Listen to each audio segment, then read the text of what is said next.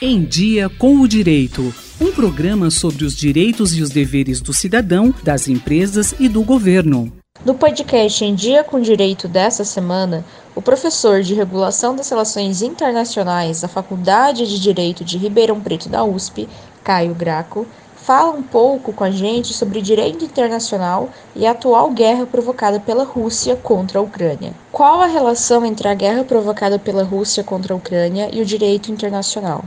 Bem, a definição clássica do direito internacional é, entende que o direito internacional é, ele regula as relações entre estados. E a guerra é, né, para bem ou para mal, ela é uma das formas pelas quais os estados se relacionam no plano internacional.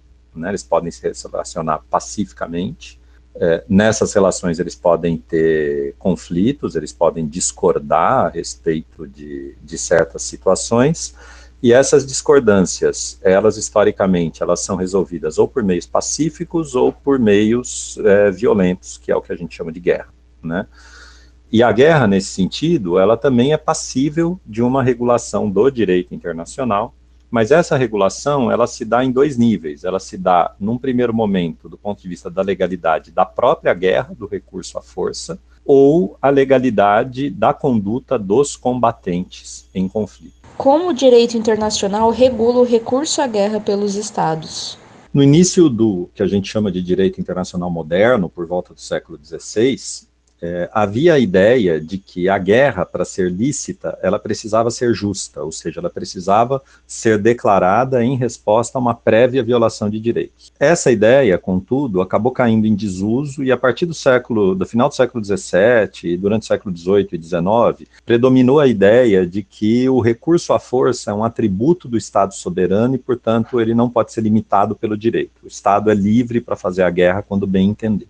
Ocorre que, principalmente no século XIX, nós temos, um, por conta da industrialização e do, da evolução tecnológica, a gente tem um aumento muito grande dos custos humanos e materiais da guerra. E isso leva a um movimento no sentido de proscrever a guerra. Um movimento que culmina em 1945 com a Carta da ONU, com a proibição da guerra, que é o artigo 2, parágrafo 4 da Carta da ONU. E então nós entendemos a partir do direito nacional que a guerra hoje ela é proibida apenas com duas exceções que são previstas na Carta da ONU, né? A legítima defesa, né? O estado que é atacado tem o direito de usar a força para se defender e a ação coletiva, né? Com, coordenada pelo Conselho de Segurança quando houver uma violação da paz e da segurança internacional que demande uma atuação da ONU. É possível analisar a legalidade da conduta dos combatentes na guerra?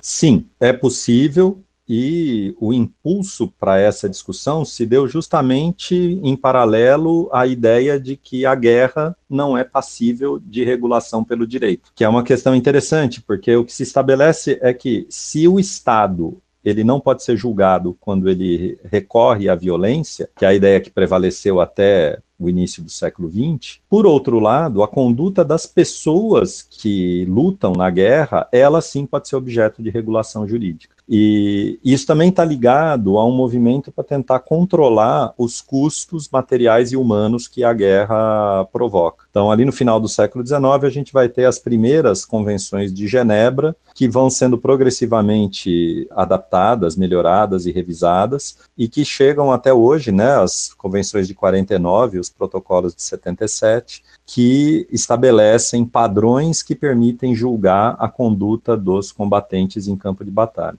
O que é importante notar é que a legalidade da guerra e a legalidade da conduta dos combatentes, ela é absolutamente independente, né, esse juízo. É perfeitamente possível que o Estado esteja justificado no uso da força, porque, por exemplo, está agindo em legítima defesa, mas os seus soldados sejam condenados pela prática de crime de guerra se eles cometerem alguma ação proibida pelo direito de guerra. Então, não existe uma vinculação necessária entre a legalidade da guerra e a legalidade da conduta dos combatentes. Acabamos de ouvir mais uma edição do Em Dia com o Direito, que apresentou sobre a relação entre direito internacional e a guerra atual.